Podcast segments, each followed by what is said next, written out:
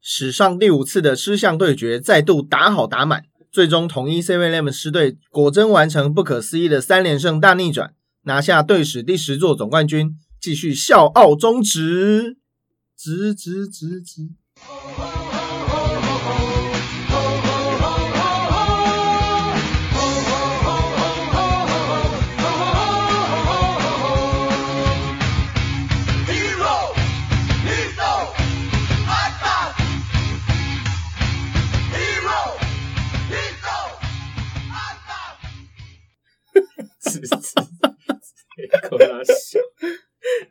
Hello，大家好，欢迎收听中场休息，我是 Peter，我是 NJ，自主 echo。好，我们中场休息第二七集，今天再次很荣幸邀请到我们的固定班底了，已经变固定班底 已经快变固定班底了。我们欢迎来宾小铁。嗨，大家好，我是小哎铁。恭喜小不是不是恭喜，恭喜欢迎 恭喜，又不是失明。好，这个我们因为上上一个礼拜我们也是聊中华职棒，然后因为是前那时候是打到第四站，那这今天这一次我们总不能不聊中华之棒，但是又只有我们两个男生聊，好像又有点枯燥，所以我们找了第三个男生来。好可怜，好可怜，更枯燥，买一送一。好可怜。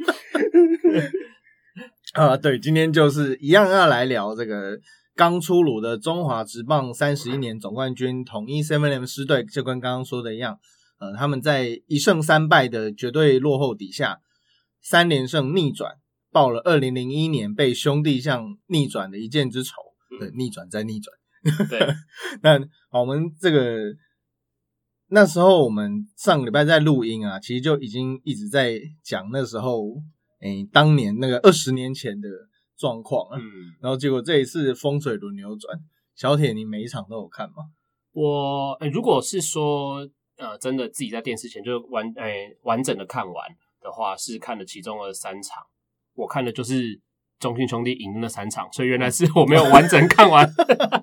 其他的就是因为自己有工作啦，就是工作吧，因为我是战犯，没有我不够坚持。其他是自己有工作，所以没有呃，就是从头到尾跟着，但是大致上都是有算是有看了，我觉得。嗯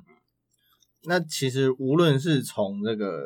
呃，我觉得两边表现都很好了，必须说实在，并没有说、呃一面，因为毕竟这种一开始大家有人猜统一会一面倒，有人猜兄弟会一面倒，嗯，结果诶打到第七战，我觉得两队的实力算是蛮平均，应该说今年的中职其实实力都蛮平均的，嗯就是跟前几年比起来，我觉得今年算是蛮平均的。呃，然后最后就是看短期赛双方调整的状况。呃，兄弟中信兄弟在前段靠他们的投手，呃，达到非常好的压制效果，但是在后面五六七这三场比赛，一方面是统一自己气势有打起来，然后攻击的火力有回来，最重要是我觉得他们其实调整，呃，面对中英兄弟这三个羊头的方针调整的很明确，然后也奏效的很快。但是我觉得更呃不应该忽略的是，其实中英兄弟在第七战是有逆转比赛的机会，就是他们也真的超前了比数，只是最后又被呃统一逆转坏。所以我觉得这可以证明两队其实是实力很接近，然后拉锯到几乎是最后一刻，那最后就是总是会有一队获胜嘛。Peter 其实最后两场有到现场去采访嘛，嗯，对，我两两场最后两场刚好都在现场。那我觉得，嗯，不得不佩服大饼林月平教练的调度了。嗯。他第六战很大胆的派上就是年轻小将江亮伟打第一棒，嗯。就是赛前大家怎么猜都猜不到你会把江亮伟排第一棒，因为毕竟他在这个系列赛之前好像也没有什么固定的出赛，嗯。然后结果上场第一球就乔安打了，嗯。那后面就是第六站的攻势也因为他而开启，嗯。然后再加上老将他可以潘武雄，就是每天 EJ 都跟我说又是他 K，真的每天都又是他给。那身为象迷的我，就是在场边看的也是很不忍心，你知道吗？哦，你人家要自爆，对，自爆像迷，然后第七站的话，第七站当然是前面一开始米兰达就不太稳定嘛。那当下我们就是在有在讨论说，场边我们自己聊说，哎、米兰达会不会很快就下去？可能马上派上可能罗杰斯或者是嗯其他中继后援投手先上来。嗯，但他中后段的时候好像表现比较好一点。然后第四下的时候吧，兄弟就连续做了三次的战术嘛，那那嗯那三次战术也是下到统一，虽然第四第有一次就最后一次被抓到了，嗯但是那时候士气真的慢慢起来了。对，嗯，所以到后期就是那怎么讲，又是卡弹，嗯，每次兄弟最大的问题就是德联军有分数打不回来，嗯对吧？其实蛮可惜的。其实那个时候，呃，我在第六站结束以后，我个人脸书有发一篇啊，但是因为删掉了，我怕这个触动百万象迷的心。就是我觉得这个这第六站打成那样，十二比二嘛，那我觉得这个系列赛结束了，嗯，就是气势已经完全一面倒了。其实就跟当年12比十二比十二比一，嗯对不起，当年呃红袜四连胜逆转洋基的时候也是，第嗯第第七战还没打就知道红袜要赢。对，但是呃，邱昌荣总教练在第三局那几次的战术，其实他绝对是赌博了。嗯但是你现你现在不赌，你没有机会再没有机会赌你下，你可能不要说明年，你明年还留不留住都不知道。你更你真的很有可能没机会赌了。那那当然，兄弟虽然说他呃阵容不一样，呃教练团不一样，甚至整个体质都不一样，但其实呃兄弟在这种细腻的战术上面表现是蛮好的。嗯几连续几次打带跑，其实都有达到成效，嗯。而且说真的，统一真的在那个时节是慢半拍，反应完全慢半拍，包括这个二垒手那时候因为被跑者挡住，他没有看到球，嗯，然后还有几次因为为了二垒手为了要进去二垒补位，然后反因为打一个他右左手边的方向穿越的啊，对对，那个都是有设定过的，嗯。就是其实那三次三支安打都是完全就是落中兄弟的的套路，嗯，然后兄弟结果兄弟在他们不跑的时候丢了一个 pitch out，对，就觉得你反应真的是慢慢对慢。其实当然现在现在讲有点马后炮了，但其实我觉得我在三比一的时候，我那时候就觉得应该要换头了，嗯，并不是说他投的不好，而是你要拐气。如果洪一中这个时候就会上来抗议了，对对对对可是呃，一统一当下的想法，其实呃，在他当初排这个先发投手安排的时候，你就可以想象他对泰迪的信任的容忍程度应该是会比较高，对因为嗯。照实力来看，其实这一次统一的呃安排投手顺序是蛮堵的，因为蒙威尔跟泰迪应该是战力比较好的两个投手，可是他却呃林总却把他安排在第二、第三站，还有第六、第七站，就是呃相对是想要运用，因为一般来说投第一场、第五场投比较有灵活运用的空间嘛，就像最后布雷克也是出来救援一样。嗯。可是呃，你你实在不会想象说，原本是你认为很重要的投手，你在第三站他投长，然后第七站他其实阉割说起来那几球也不是失投或干嘛，但是你不太可能因为对方战术奏效，你就赶快把他换下，因为他毕竟是你比较信任的投手，所以嗯。我我其实认同，如果是洪一中总教练的话，因为他实在是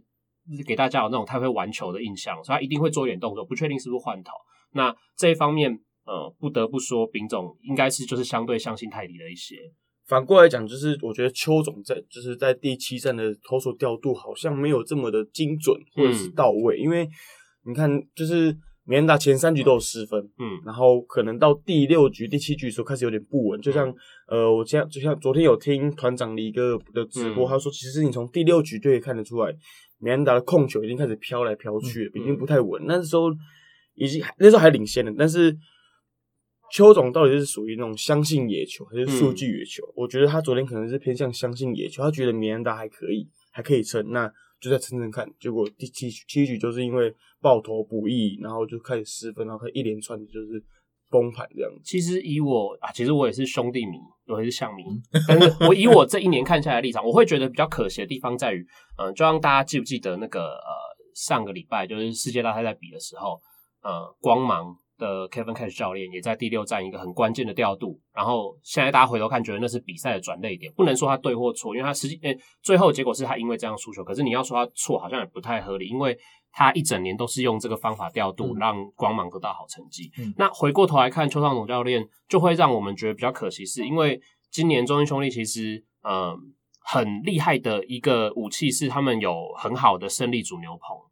那呃上半季是蔡奇哲、吴俊伟还有李正昌，但是下半季的时候蔡奇哲稍微有一点失控，但是郑凯文补了上来。那在这种情况下，照理说你比完了六局，然后你的比赛是领先的，那你的牛棚的确呃都还保留的好好的。前一天因为你是大呃也大你是惨败，所以你的胜利组牛棚其实没有燃烧到。那这个时候你就让他们上来收尾，甚至加上你可能原本预计好今天会登板的，比如黄恩赐也好，罗杰斯也好，我觉得提早换头应该是比较可以想象的。这也是呃邱昌总教练其实这一整季调度赖以为生，或者是中兄弟的优势。那为什么这个时候反而没有拿出来用？会让我们觉得比较可惜。即使也许你觉得米兰达可能六局团并没有球速真的爆炸的多或什么，可是这种大比赛，你为什么要把投手继续留着？其实我们会觉得比较质疑。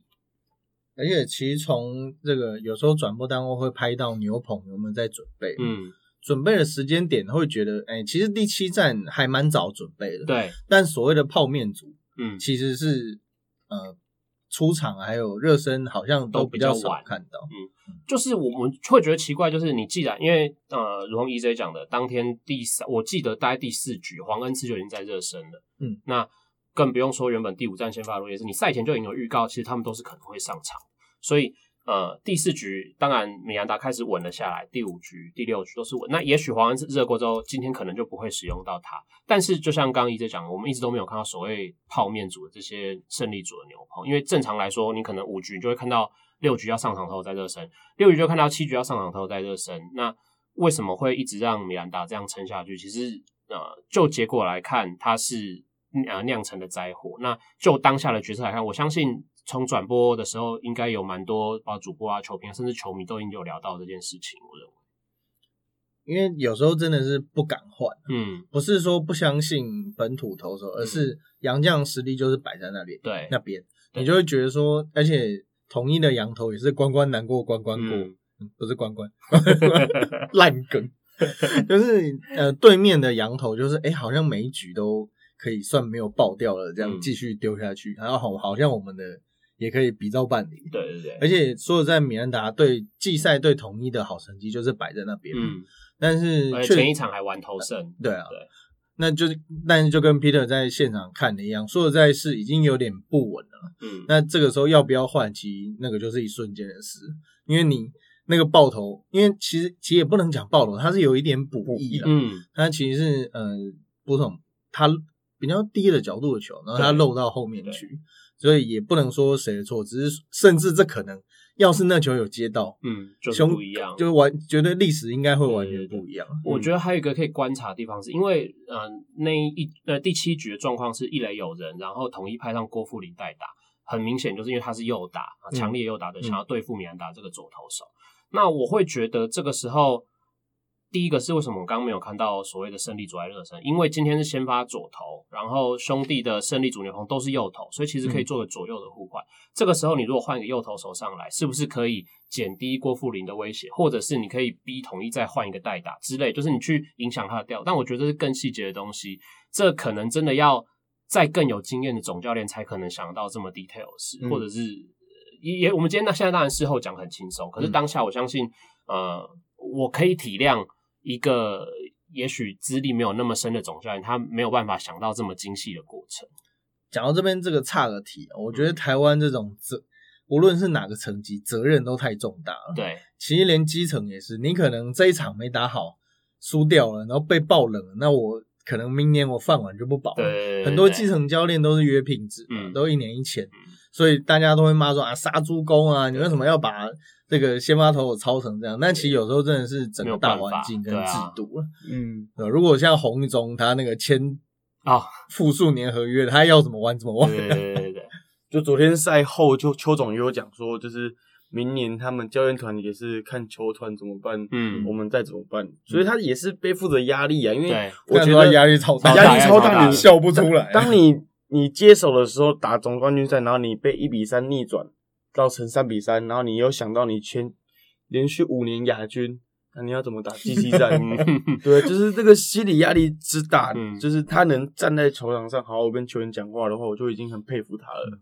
上礼拜 Peter 讲了那个派对动物的笑话，结果我我昨天在 那时候打到第九第九局，中信兄弟最后反攻，然后我那时候在吃火锅，结果火锅店里面就响起派对动物，我想说这是故意的吗？一定是枪迷那。老板，老板老板一一定是定是痴迷，这也太巧了吧！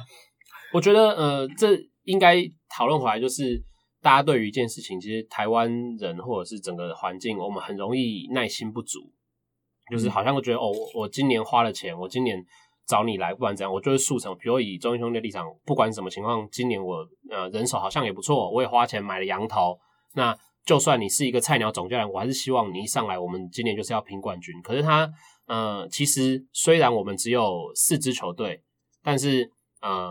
冠军呃冠总冠军赛很好打进去，但是实际上真的要拿冠军，并没有真的想象中那么简单啊。好，跟游泳一样，两队投手两投手，几乎都是你还没吃完就对我现在在吃，我现在在吃黑喝鸡的，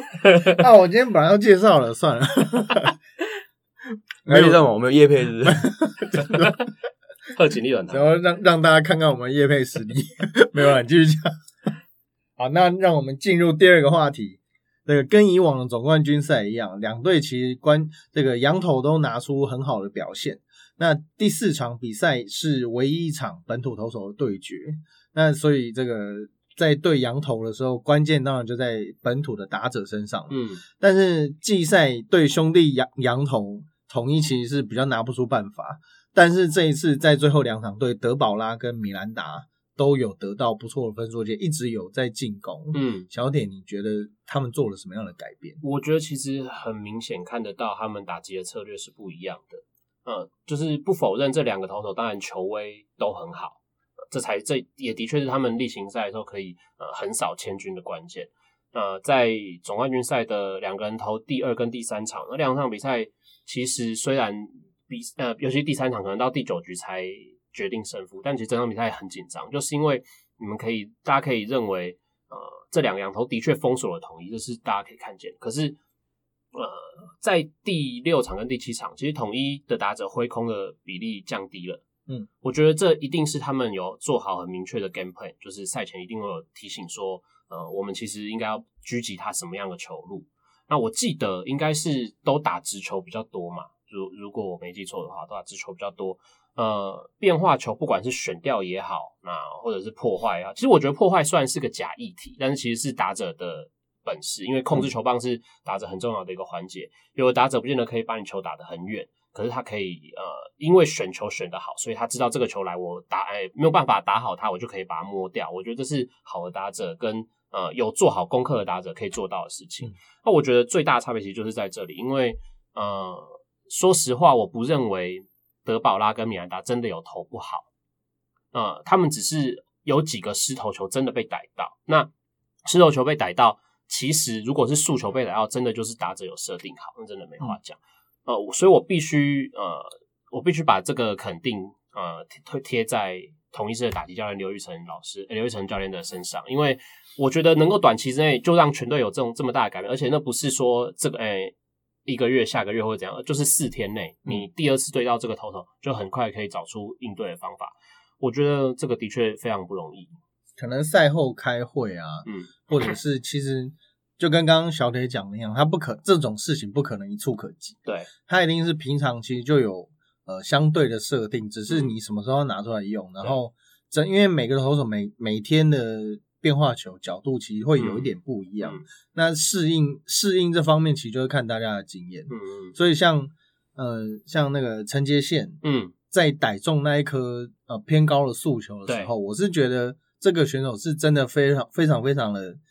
虽然说他很年轻，但我觉得他很像一个已经二十八九岁的老将，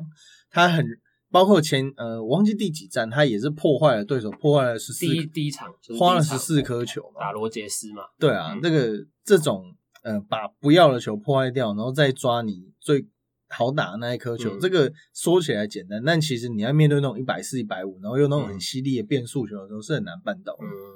其实两位刚刚讲的，其实我们在 Game Six 的时候前有访问过丙总，然后他都有好像有透露到，其实他们打击策略就是全权交给打击教练处理嘛。那嗯。就是他们的策略就是磨，嗯，我们就是磨，就是磨磨到投关羽的魔，魔关，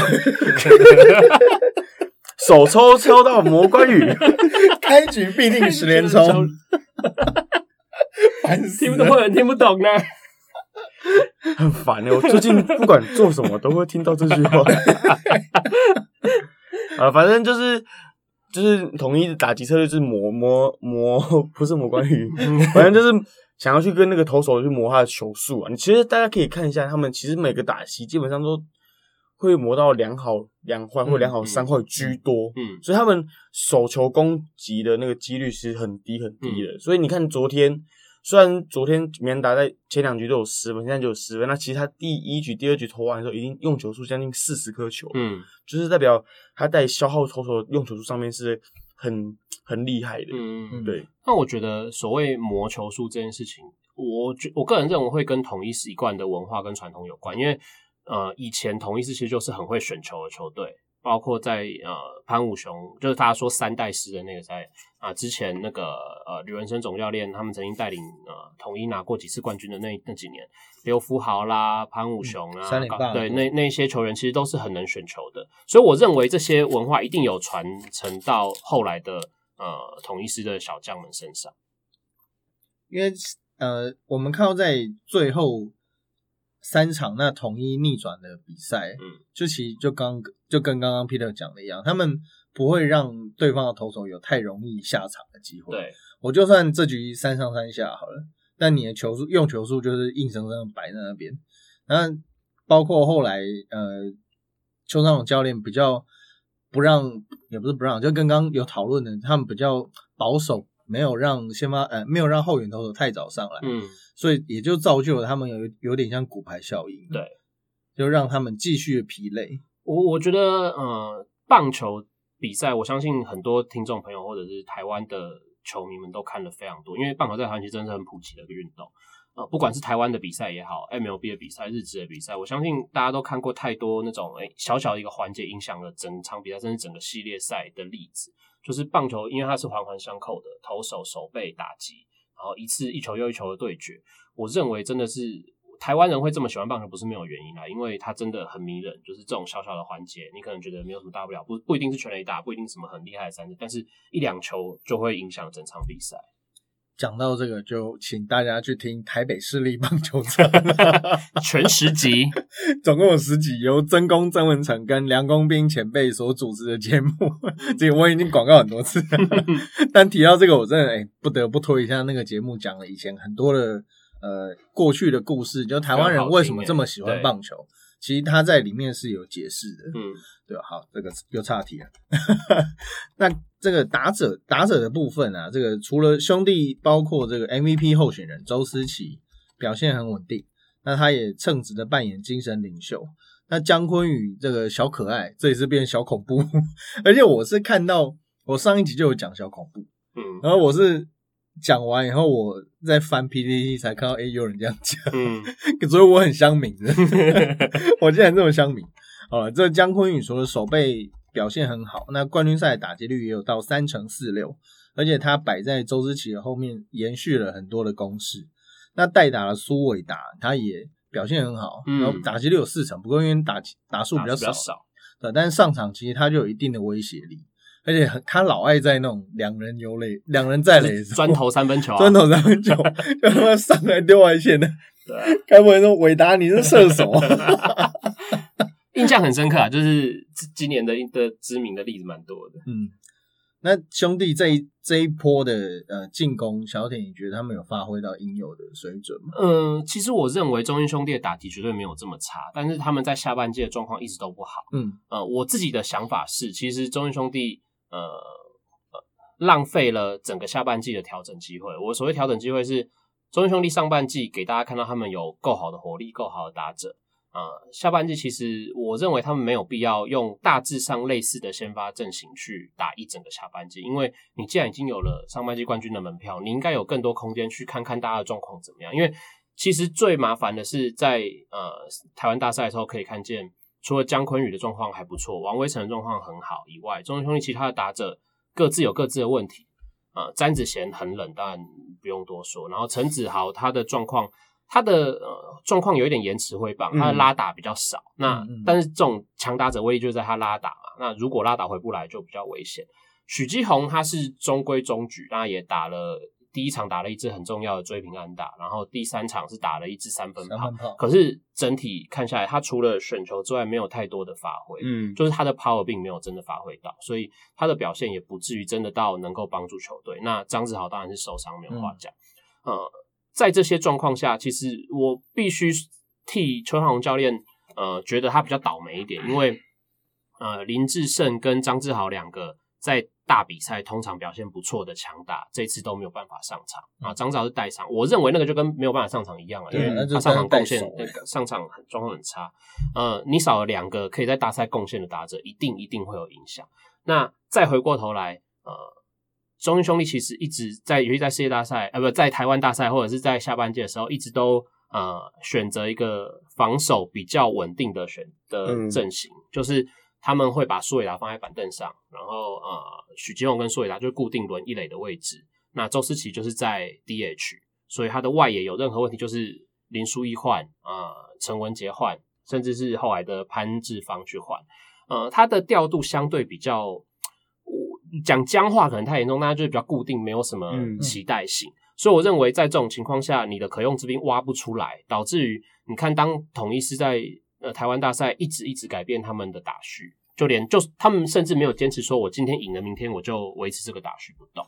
呃，他一直呃，丙总一直在想办法调整他的阵容。那反过来看，你就会觉得，哎，为什么邱邱尚总好像都没有做什么变化？所以我认为，呃，你的球员状况不佳，你也找不出办法去应变，导致于最后你会觉得，为什么兄弟好像是熄火，然后最后才结束这个世台湾大赛？我会觉得真的是比较可惜。其实，在台湾大赛之前，网络上其实就蛮蛮多人会有讨论，他们这次台湾大赛中信兄弟带的二十八人名单里面，嗯有几位选手其实并不是过往我们会想得到他们会派出先上场的选手，比如说张志强也好啊，杜佳明杜佳明啊，然后陈文杰，潘潘志潘，潘志芳啊嗯之类的几位选手，然后虽然就是大家后面也是就是尊重邱总的安排嗯。啦，但是你在这个系列赛其实也可以很清楚的看到这几位选手他的上场机会基本上都是热身时间，嗯。就是第六战十二比一，然后后面才上场代打，所以就是大大家讨论说，哎、你明明就有一个吴东荣，嗯，为什么没有带？对。甚至你还有一个拥有老将价值的王胜伟王胜伟，你也没带。虽然王八可能今年在打击上面有点低潮，嗯。这是不可否认，但是我觉得老将的价值他不一定在场上，嗯，他可能是在场下嘛。我认为呃，在这种短期比赛，你要带什么阵容，一直都会这个讨论一定讨论不完。到底是要相信他过往的成绩，还是你要相信他的近况？教练告诉我们的理由是说，他相信近况，包括他说呃杜佳明啊、张志强这些球员，他相信他的近况。可是这些近况最后我们并没有看到他能发挥，我们就会回头去质疑说，哎，为什么你说你相信他的近况，可是实际上在这个比赛你也没有使用他的时间，那就会让我们去想说，那其他被你舍弃的这些有时机的球员，到底你是把他们放在什么样的位置？所以我认为。这以以后每一年在安排这种名单的时候，一定都会持续被讨论。那呃，从丙总的例子，他选择的是相信呃球员过往的成绩嘛。那当然我，呃我觉得丙总更值得敬佩，他相信过往的成绩之外，他还有去调整的空间。所以呃，可以看到对照是统一师的的二十八人名单，几乎都是上都是都有上上场过的，然后。呃，也有先发过，然后也他的代打也不是那种什么七八局真的比赛成定局都才出来的那种，所以我觉得呃，我会相选择比较看好看呃比较认同呃林月平总教练的调度，就是他除了让我们知道他尊重过去的成绩，也尊重最近的境况，然后更会因为这样做调整。我认为他在这次台湾大赛的确做了非常好的一个表现。而且我觉得丙总真的蛮可爱的。嗯第一年果然是第一年带这种大赛，他竟然在第六站结哦，束吧，对对对，然后竟然跟陈崇宇说抱歉，因为没有派你上场。对对对，这个是学生球队吗？对对对对对对，不是以前以前在打比赛的时候，当然教练不可能跟我们道歉，嗯但是如果是学长那种不是很有距离感的话，嗯。有时候会说，哎，拍谁拍谁啊，嗯就是这就是这一场你先休息这样。我觉得丙总最呃让我感到，我觉得那是他讲那句话，我看到听到时候直接起鸡皮疙瘩。就是当第六站完，然后记者在问他说：“哎，明天的那个第七站要决一生死的时候，你怎么看啊？”什么什么？林总居然很直接，他不显然那个问题不是这个是不是？对对，他显然不是很，他显然不是很，呃，这个一定是他没有准备的答案。但是他回答我觉得非常好，因为他说没有什么决一生死，就是一场比赛的胜负。我觉得这句话真的嗯太太让我惊讶了，因为说实话，呃，一战定生死这句话我们已经听了非常非常多年了，任何 win or go home 比赛我们都是这样形容他，可是丙总却可以呃告诉我，我相信他那句话。对球员们一定有非常大的激励，因为教练会告诉我们这一战不是就是输球员不是世界末日，但是我们就是把最好的表现拿出来，不然的话，任何一个人，我相信你去打那种第七场比赛，输了就回家，一定会非常非常紧张。所以我认为丙总那句话一讲完，我真的是哇，都很想就为了这句话想要支持他，嗯这是真的。这时候乡民就会说反观，反观，应该说这个无论无论两边哪一队，呃，近期这一次都是第一次带队打这种国家级的大比赛，所以我觉得表现我觉得都超过一百分。应该说，我觉得别我我不喜欢这种什么反观的风气，就是其实我不会去苛责邱方总教练，因为再怎么说，的确他就是第一年当总教练，而且真的是张志豪跟智胜胜，智胜可能呃今年本来就一直一直在受伤，嗯，但我觉得少了张志豪真的差很多，而且因为他的手背很重要，对他的手背，他的他代表的那个嗯精神，我觉得是没有人可目前没有人可以取代。他几乎就是，当然没有到恰恰那种程度，但是他的无论是过往的时机啦，嗯他的砍斩，对，他的实力，其实都是会让后辈有一个尊重。我觉得可以思考，就是像第六战的时候，因为同一次先得分是一呃是一个中外野的二垒安打嘛，那那一球岳振华其实跑过头，嗯嗯我不会说他就是啊手背很差，该开始骂他，他手背出现 miss，因为回头想岳振华其实也才十九岁，对啊，他这么年轻，我十九岁的时候，你叫我去在干嘛第七站手，没有没有，妈那第 十九岁差不多要一百块，十块太少。但是你看十九岁，你叫我去站呃台湾大赛的中外，我真我我自认我真的没有办法。那我会觉得说，呃，如果是张志豪，说不定那一球就会让人家表扬，因为张志豪的手背大家是有目共睹。嗯，好，这个再回来聊聊之前的投手啊。这个今年比较，我个人认为比较可惜的是本土投手的表现比较少。嗯。像无论是刚刚讲先发的，只有只有黄恩赐跟江承彦，嗯，那兄弟的泡面组，然后同业陈韵文，其实在那一场被康薅了一薅 我把两个字分开念，憨靠，憨薅，薅被敲了一次全垒打以后就没有再上来。，对，我个人觉得蛮可惜的，尤尤其是最后一场，嗯虽然说那个时候战局非常的紧张，嗯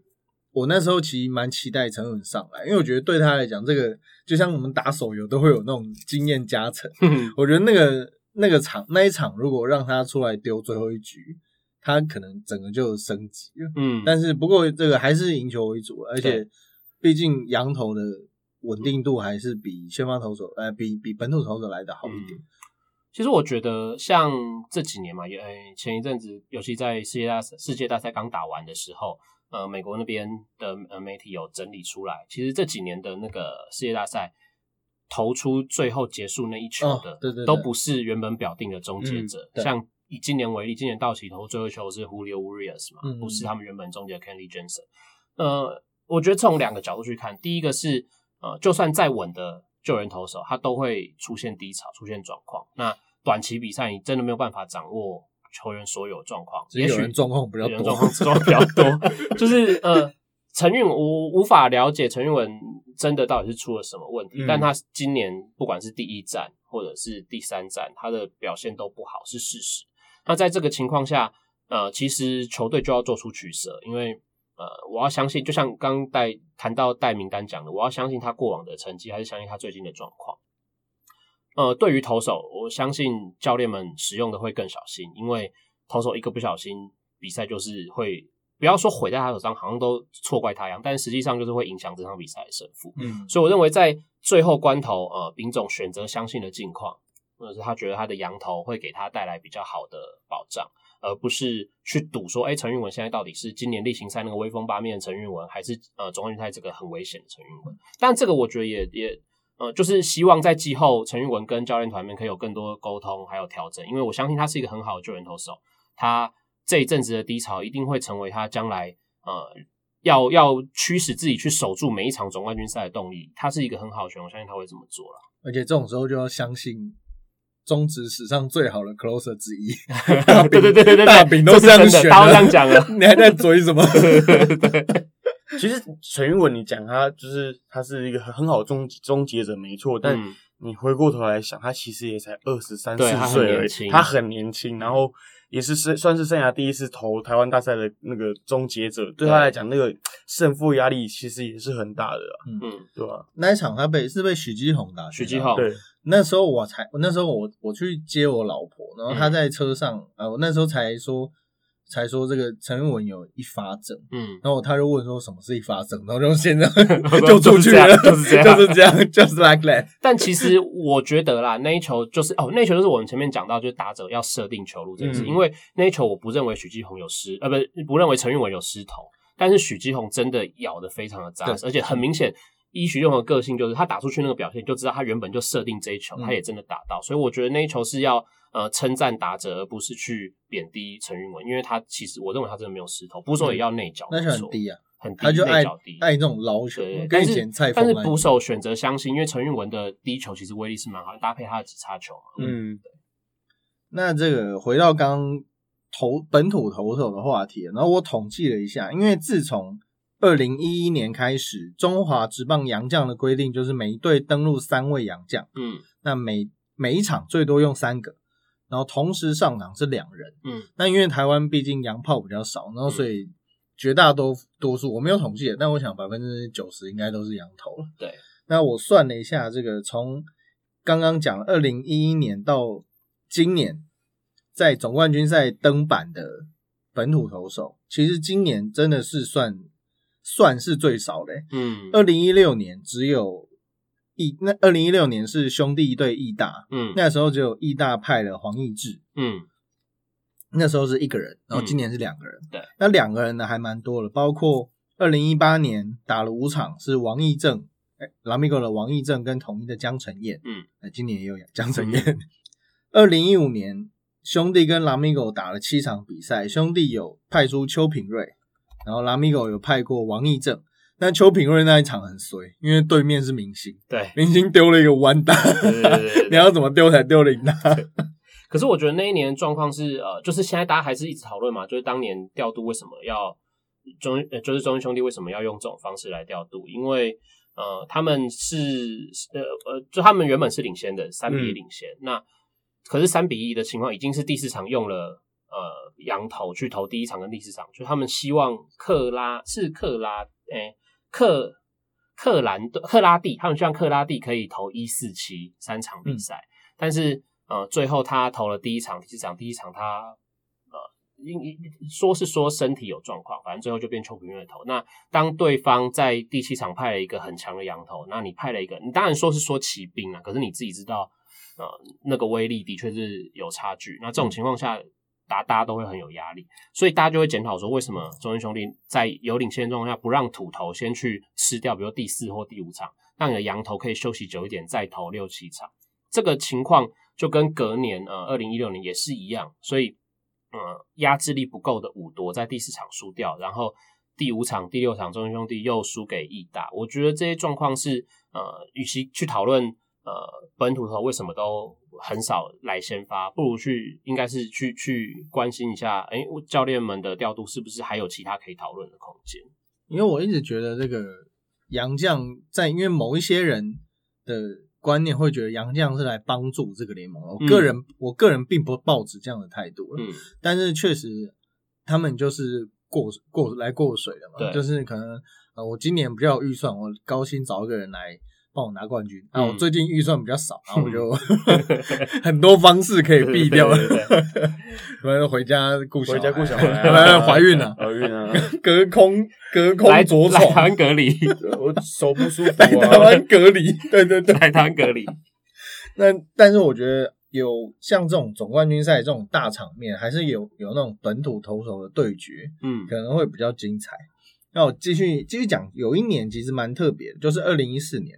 兄弟跟拉米狗打了五场比赛，兄弟派了三个本土，拉米狗也有三个。嗯兄弟是郑凯文，刚回来的郑凯文、林玉清、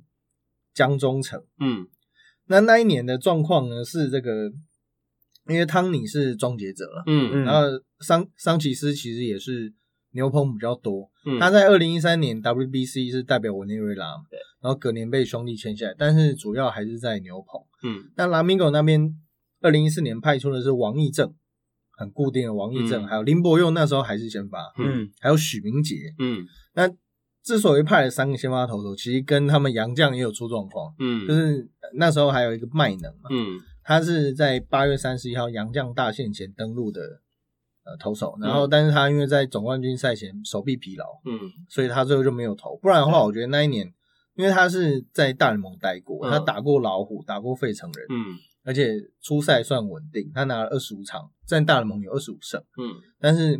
那时候那时候在台湾手臂出问题以后，好像就消失了。可能就我查了一下 wiki，就是嗯完全没有他的资料，然后所以这个旅有有有些人是旅台就是省，那旅台就 不见了。那一年我记得就是因为刚刚讲中英兄弟的汤尼嘛，然后其嗯实那一年那个拉米狗是有一个米吉亚米，吉亚，他们因为中他们两队都有把洋将名额放在终结者嗯身上，所以本土投手先发比例就就比较高。嗯，所以就比较可惜的是，这个其实现在，因为以前很多像凯，无论是凯撒啊，还是嗯达威啊这些，嗯、新农也有嘛，世界有啊，世界是有对对对，他们很多洋将会摆在，因为就会觉得说，哎、老外好像胆胆子比较大，然后就会把他们摆救援，然后但是这几年是还是比较偏向先发，嗯嗯，但是就少了一点本土对决头对决的味道。以前礼拜天就会有陈奕迅对黄平啊，这种经典赛事就比较少。我记得那个时候，因为中英兄弟有有一阵子他们本土投是还蛮强的，对就是刚讲郑凯文那一阵子嘛郑凯文、林玉清，嗯。我呃之前好像是还有谁？呃林恩宇在退休之前也有当过在中在兄弟当过轮值嘛，嗯嗯嗯，但后来比比如有一些那个黑黑的，我们可能就无从 考证。那时候还有 Come On 嘛，对对对对还有对 Come On，怎么可以忘记哎、Come On？那时候对是蛮是蛮有一阵子中英兄弟的。的投手蛮厉害的，嗯。对，不过也跟最近几年这个弹力球有点关系啊，哦。你就会觉得杨将才压得住嘛。对，是啊，希望我们这个把把，希望我们把这个弹力球的状况改回来，然后这个疫情的关系，然后大家都回来了，嗯。当然是不希望了。但如果有些要回来的话，我觉得当然对台湾的职棒也是好事，尤其明年哦，我们有五队了，对。魏全龙，而且明年会有一些好的投手可以登上台面，比如说嗯王维忠，对啊，所以这种礼拜这种假日，大家来看明星，不是那个羊头，大家来看球星，本土球星先发的几率机会变多。你嗯，多进场，你多跟这些人有接触，我觉得就会增加一点球迷，然后还有那个文化的深度了。好，又扯远了。那这个录音时间的今天呢、啊，刚好中华职棒有公布了金手套奖。好，让我们 Peter 来跟大家报告一下。来依序投手是卡本特，嗯，乐乐天桃园的卡本特，捕手是中信兄弟陈家驹，一垒手同样是中信兄弟的许基宏，二垒手是统一的林敬凯，三垒手是一棒功臣王威成，哼 哼游击手是小可爱姜坤宇，外野手依序是苏志杰、詹子贤，还有陈子豪。嗯，你觉得有悬念吗？各位，我觉得这名单呃最令人瞩目的应该就是那个二游吧。嗯，对，这个年轻年轻的同学，平正帮啊，对，这两个人无论是在今年总冠军赛狭路相逢也好，还是整个季赛，我觉得他们已经他们的表现真的已经超龄了。嗯。最后拿到这个金手套奖，我觉得不意外。实至名归，嗯，姜坤宇应该算是史上最年轻的、最年轻最两个年轻的。两个都是年轻，对，两个都是嘛。其实我觉得外野就是我觉得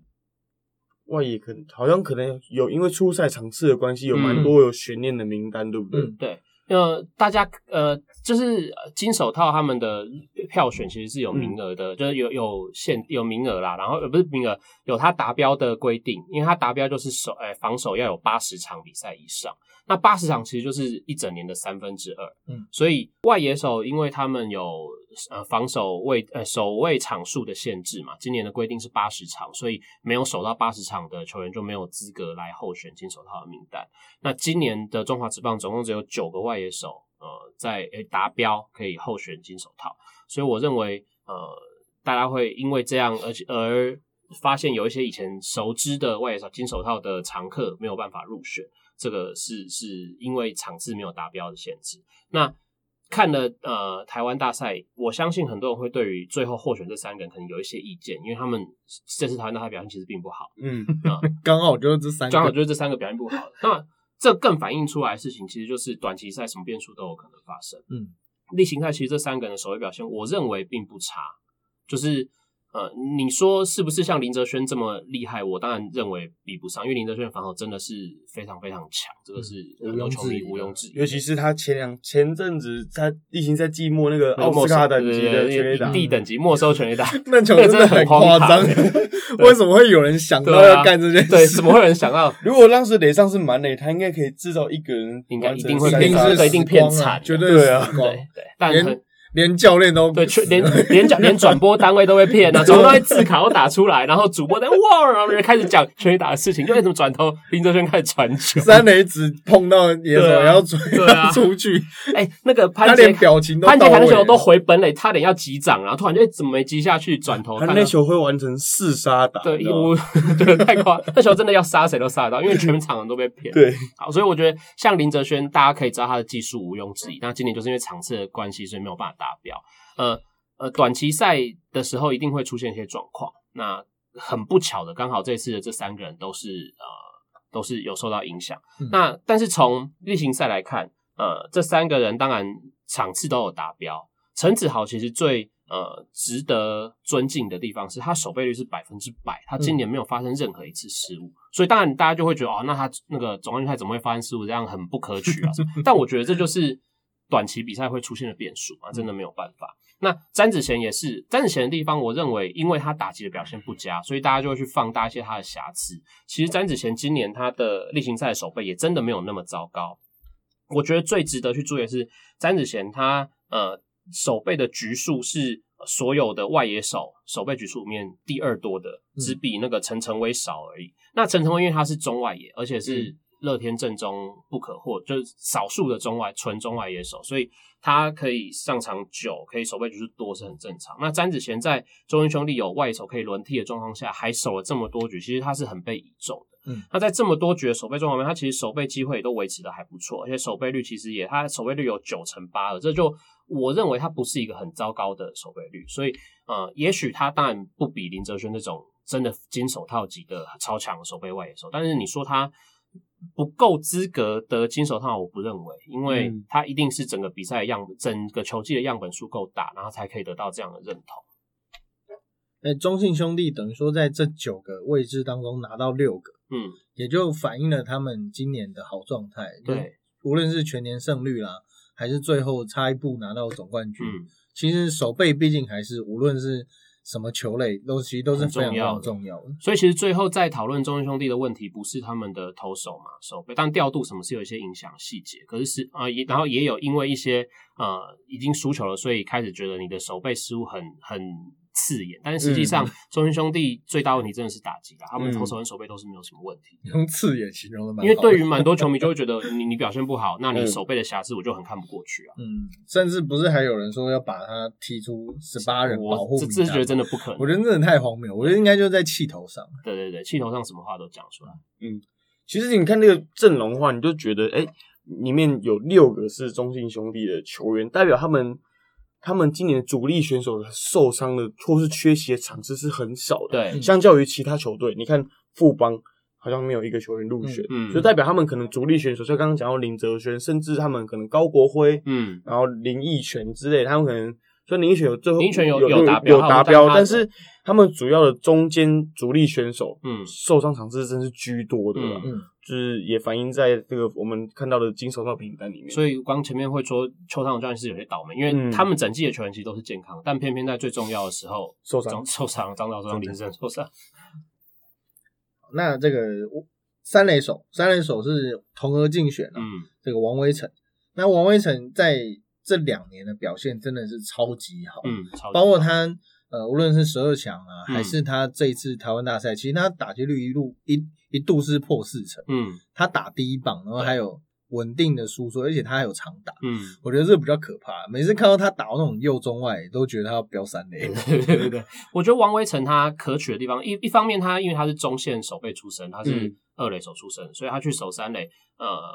看起来他适应的非常好。那打击上，因为他的 contact 很好，嗯，呃，他控制球棒的能力还不错。有人会去质疑说，诶，他的选球纯选球的次数太少，他的坏球选的比较没有那么多，有时候会去为了挥击而挥击啦，就是破坏一些看起来像是坏球的球，然后换得他下一次打击的机会等等。但我会觉得，这也许就是他的打击策略嘛，就像我们也不会去。质疑铃木阳到底打了多少坏球，因为他就打得出去。王威成其实当然没有到成绩这么高，可是他其实是有本事去挥击他觉得碰得到的球。那他控制球棒能力让他这些安打门输出都很稳定，所以不论是十二强或者是总冠军赛，我认为他证明他是在大赛是可以有表现的选手。好了，今天因为时间的关系，感谢小铁还有 Peter，今天呢我们来聊聊这个 最后一次，也不一定最后一次，但至少今年应该是最后一次的中华之棒。嗯，除非之后还有什么。重大事件先不要，感觉有点怕怕的。应该不会，不会，今年算蛮顺利的。对，今年还今年因为疫情的关系，然后能顺利结束，我觉得很重要，就感恩惜福了。我也很，我也很想讲这个，就是我我在 IG 上面也有最后 IG，我们爱在 IG 上面的最后一句话，嗯，呃，关于总冠军赛，我也是说，回过头来还是要感谢所有的防疫台湾队。还有全体国人，大部分啊，不敢说全部，大部分国人的配合，让我们拥有全球很少见没有缩水的职棒赛季。嗯，而且能够每一场有近万人进场，我觉得这个一定要给他们掌声鼓励。嗯，好，好，没有音效，听起来空虚。我们 超空虚，后置上下罐头然后我们三个都有点可怜。反正感受到我们诚意了，自己来，自己来。对吧？这个今年总算是圆满落幕啦。嗯，那之后的 Plus League，我们的篮球还有 SBL 其实都会准备在年底进行新季的球季。那这个终于二零二零年好像终于要走到尾声了。那今天很感谢小铁来跟我们聊聊这一次精彩的七场相师大战。那我们的节目呢，在 Podcast 呃，我们节目在 Apple Podcast 还有 Spotify、KKBox。各各类的 Pocket 平台上面都有我们的足迹，还有在 Instagram 还有 Facebook 都有我们的粉丝专业。那喜欢的话呢，欢迎帮我们订阅以及留言。那按其实本来这个礼拜是要请奎哥田宏奎来跟我们聊天了，但是因为这个直棒毕竟还是打得太火热了，所以我们今天改话题。那也再次感谢小铁这么临时接受我们的邀约，以后就是固定来宾。我们下一支麦克风你要不要？抖那一下，自己自备，反正自己要讲。使用者付费，你现在已经变成我们要要怎么讲？会不会是救火队？对，就是不管什么话题，你都可以来尬一下，尬一下这样。哎，你变沈玉玲了？他最讨厌沈玉玲了。啊，就在欢乐声当中，我们的二十七集中场休息到这边告一段落啦。谢谢各位的收听，我是 EJ，我是 Peter，拜拜，谢谢，拜拜。